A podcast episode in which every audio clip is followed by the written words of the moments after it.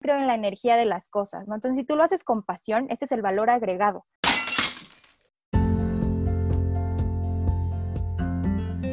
¿Qué tal amigos? Bienvenidos a otra emisión más de Entre Cubas y Finanzas, el podcast, espacio donde tocamos temas financieros como ahorro, inversiones, retiro, seguros y muchos más.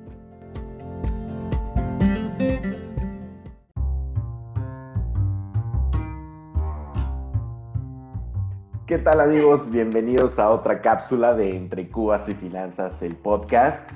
El día de hoy vamos a tocar un tema de emprendimiento muy bonito y muy interesante. Pero antes vamos a explicar un poquito.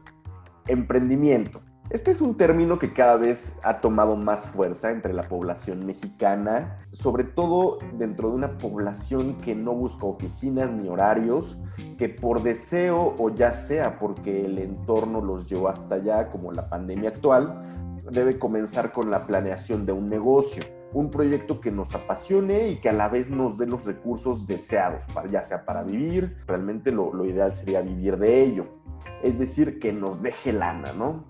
Por eso el día de hoy nuestra invitada es Feri Palma, una joven emprendedora que ha fundado Tipis Palma. Ella es contadora por profesión y amante de lo ornamental, el diseño y las texturas. La verdad es que es una emprendedora con mucha energía y mucha pasión a su negocio que construye tipis y juguetes para niños. Hola Feri, ¿cómo estás? Cuéntanos. Hola Juan Carlos, muy bien, muchas gracias por la invitación. Muy, muy agradecida por estar aquí con ustedes. Me da mucho gusto. Cuéntanos cómo nace Tipis Palma. Eh, bueno, pues Tipis Palma nace eh, por muchas razones. La primera es que yo soy contadora, pero nunca me vi siendo contadora hasta que yo tuviera 50 años, ¿no? Entonces, siempre en mí hubo la necesidad personal, o sea, por superación personal, tener mi propio negocio, o sea, de lo, de lo que fuera, pero de lo que fuera diseño, texturas, eh, algo ornamental, tal vez ropa, pero, o sea, de diseño propio. Siempre tuve esa como visión para un negocio que me gustara. Y bueno, también surge de, las necesidades de tiempos, porque pues como me presentaste, yo soy madre. Entonces ya cuando, cuando lo, fui, necesitaba más tiempo. Mi hija pues me exige tiempo, mi familia. Entonces surgió de eso, de la necesidad de, cambiar mis tiempos, de que mi tiempo realmente fuera mío. Y pues bueno, aunque suene trillado, pues esta parte de que puedes ser tu propio jefe, ¿no? Entonces así fue como nació la idea de Tipis Palma, o sea, de tener un negocio. Así fue como comenzó. Pero bueno, la idea ya viene de otro lado, o sea, el concepto del juguete pues viene de, de otro lado. Padrísimo, de hecho, he tenido oportunidad de ver tus diseños y la verdad es que están increíbles. Y digo, un poquito de contexto, cuando referimos a, tipis, son estas construcciones de tribus norteamericanas, ¿no? De hecho, he tenido un poquito oportunidad de hacer un poquito de búsqueda de datos y me parece que el término tipi viene de, de los lakotas, por ahí del siglo XVII, XVIII en Estados Unidos, ¿correcto? Sí, así es. Viene de justamente de los Lakota. Eh, tipi es una palabra de los Lakota, significa lugar donde vivir. Es la, vivienda nativa de la, gente que vivía en ese entonces en Norteamérica, en Dakota. Pues sí, tipi significa lugar donde vivir. Y bueno, y si bien los niños no van a vivir realmente en el tipi, pues sí van a tener vivencias que les van a ayudar en un futuro, porque un tipi ahora es como una oportunidad para el niño de comenzar a sentir privacidad, como su primer acercamiento a la privacidad, pueden dormirse ahí, imaginar, incentiva la lectura, o sea, tiene también como un trasfondo pedagógico. Entonces está padre que se haya como conjuntado de, de, una vivienda, ahora algo chiquito que esté dentro de tu casa, pero pues que también sea parte de la familia. O sea, no deja de ser familiar ni lugar donde vivir.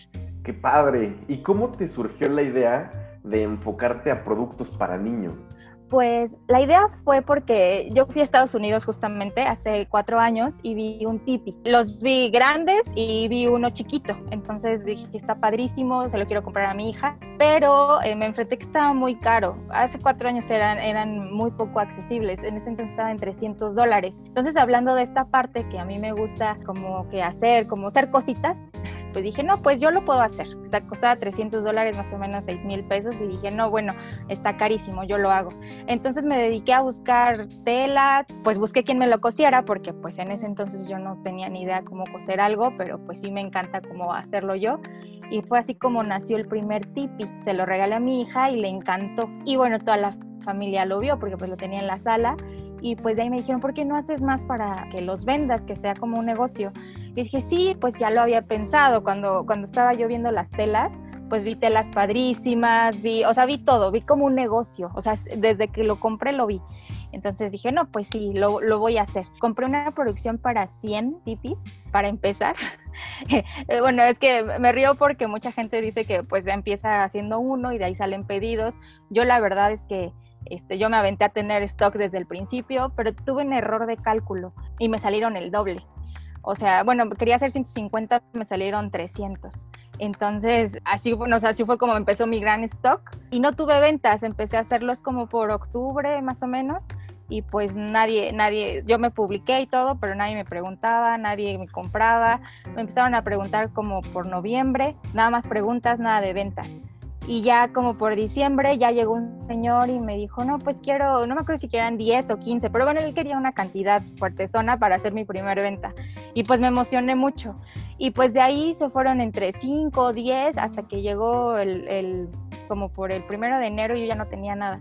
Se supone que pues según yo me iba a quedar con todo, pero pues fue un un éxito. Entonces fue por eso que me enfoqué a productos para niños y sobre todo porque siempre veo juguetes y se los quiero estar comprando a mi hija, pero juguetes con diseño, lo, lo que te decía que pues combine como con el diseño de interiores, que sean colores neutros, que adornen, o sea, que no sea un juguete rojo, azul que quieras sacar de tu sala, o sea, si tu sala es beige y todo está padrísimo, porque tu diseño es nórdico, que el tipi pues adorne, ¿no? Que vaya conforme al diseño de tu casa, ¿no? Entonces, esto conjuntaba lo que a mí me gusta, pues la parte de los niños, mi hija ha sido parte fundamental porque es la usuaria, la, la usuaria prueba, y pues el diseño que me gusta. Entonces así fue como nació la idea de que fuera una casita. Claro, y de hecho creo que eso es lo que va con la siguiente pregunta. ¿Siempre te viste en este nicho de negocio, en cosas para niños, o fue a raíz de tu hija o cómo funcionó esto? Sí, justamente fue a raíz de mi hija. La verdad es que yo siempre quise tener un negocio, pero eh, bueno, como comentaba, de algo que me gustara, ¿no? O sea, siempre fue pensando en el diseño, quería yo tal vez hacer una marca de ropa o muebles o diseño de interiores, todo lo, lo que adorne los espacios bonitos, yo quería un negocio de eso. Pero pues ya se fue en el camino, es, pues tus vivencias, tu situación, tu alrededor va definiendo pues el camino, ¿no? Entonces en este caso fue mi hija, que yo, yo veía algo y se lo quería comprar, o sea, ya. Entonces a veces decía, no, pues lo puedo mejorar, no lo puedo hacer así. Fue como mi hija también el, el punto fundamental de que el mercado meta de mi negocio fueran los niños. Realmente fue por mi hija. Pues la verdad es que el concepto está increíble y dentro de tu curva de aprendizaje en el emprendimiento, ¿cuál ha sido el reto más grande al que te has enfrentado?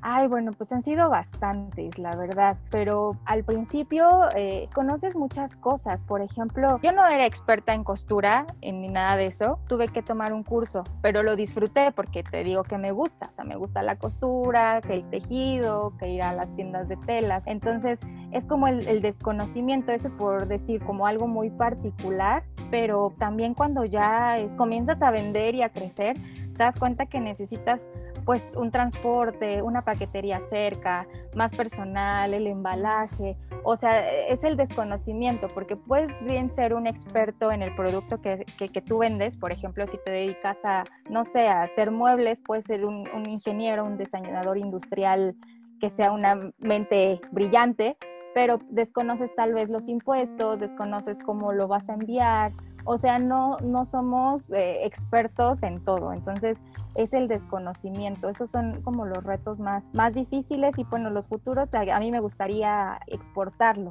Ya hasta tengo la bolsita que dice de Ciudad de México para el mundo. Todavía no hago el proceso, pero yo ya estoy, ya lo estoy planteando. Ya dice de Ciudad de México para el mundo. Oye, eso está muy padre. La verdad es que incluso hasta si piensas meter diseños más mexicanizados y todo, estaría súper, súper padre.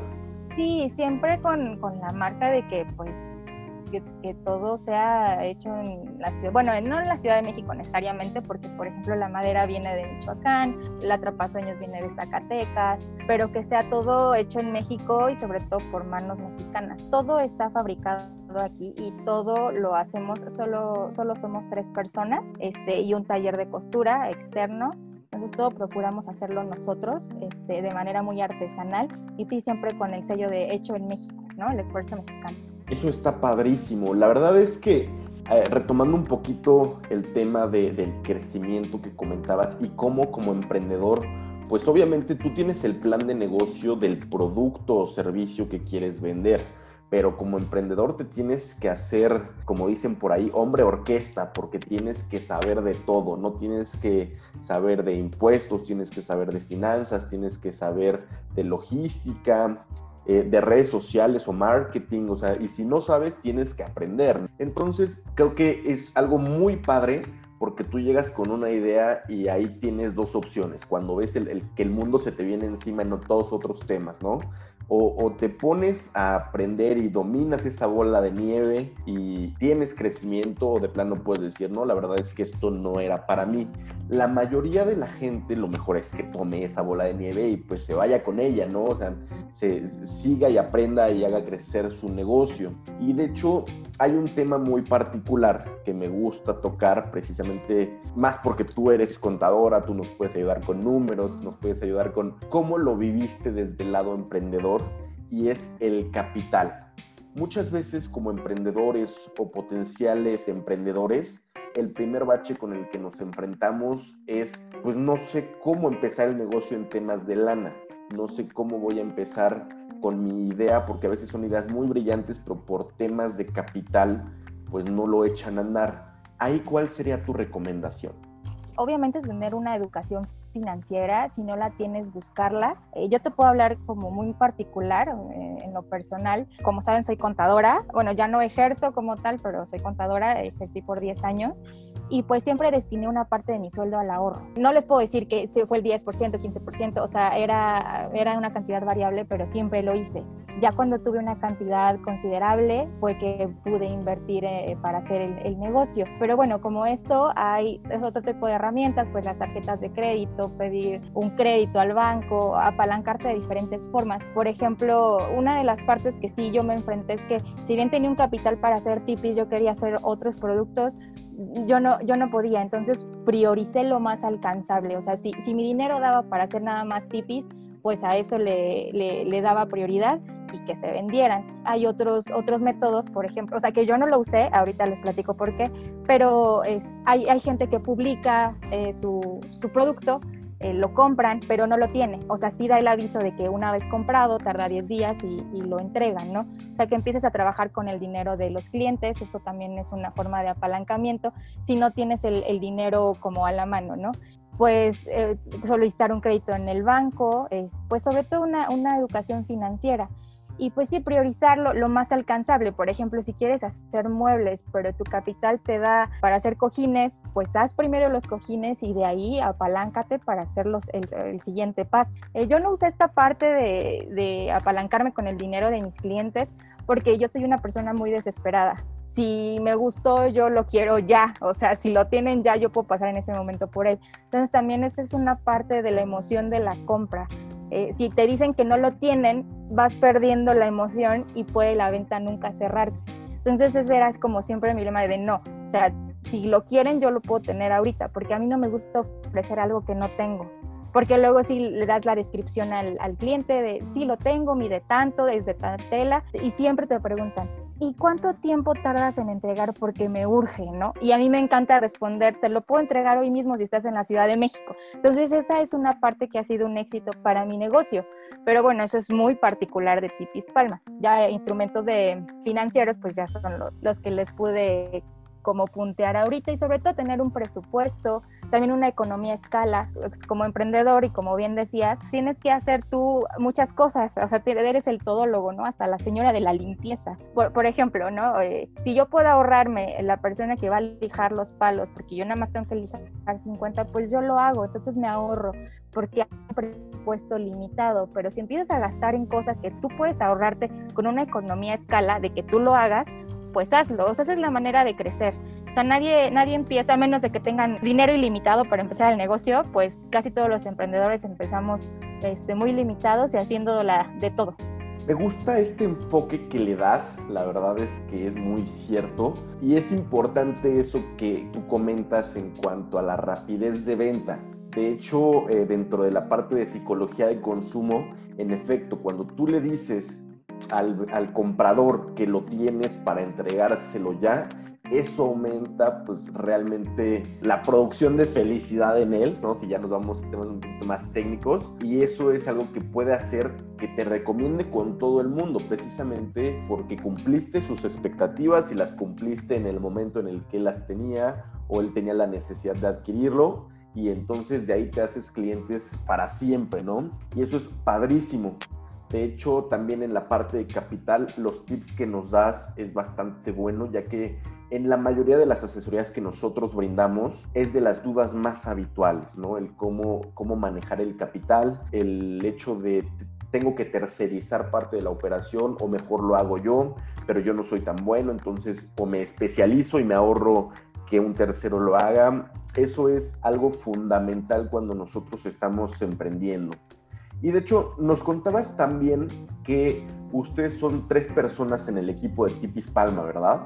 Somos tres personas, fuimos dos personas durante dos años, mi asistente y yo, que igual es todóloga como yo, y pues un tercero que se acaba de unir, porque ya tenemos un micro taller de costura, entonces ya se unió un tercero para manejar las máquinas, pedidos personalizados, porque también hay, hay gente que, le gusta esperarse porque no les, no, el color que, que, buscan no lo tengo y también ya les doy la opción de, bueno, si lo quieres rojo, yo te lo hago rojo, solo espérame un poquito. También hay gente que sí se espera, entonces ya tenemos a una persona que hace estos pedidos personalizados. Pero sí, sí es un poco complicado mantener eh, personal, pero pues Tipis Palma sí lo está logrando. Esto es bien importante porque la verdad es que los emprendedores y las pymes son fuentes de empleo súper fuertes en el país y realmente estamos hablando de que más del 50% de los empleos se dan mediante pymes. De hecho, si tú tuvieras que darle un consejo súper valioso sobre emprendimiento a nuestra audiencia, ¿cuál sería? El más valioso es que si quieren emprender, lo hagan pero siempre, eh, eh, yo creo que me lo voy a tatuar aquí, de que sea algo que les guste y les apasione, porque así van a encontrar la solución más rápido.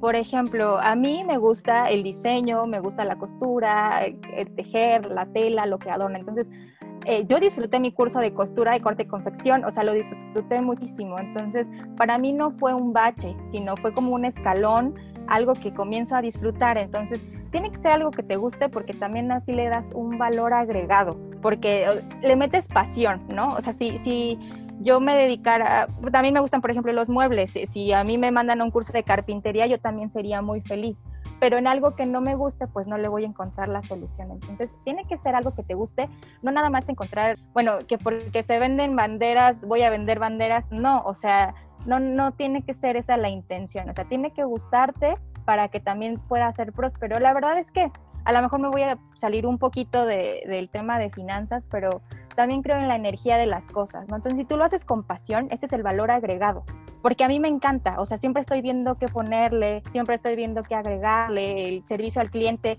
lo hago con gusto porque me gusta, no lo hago con fastidio, entonces tiene que ser algo que te guste, sobre todo eso, y que lo hagan, si, si quieren emprender, que lo hagan ya, sin duda, la verdad es que me parece excelente porque tú lo platicas con tanta pasión que hasta nos da gusto escuchar el, cómo te expresas de tu emprendimiento, de tu proyecto, de la gente que trabaja contigo y de, incluso de la historia, de cómo comenzó todo.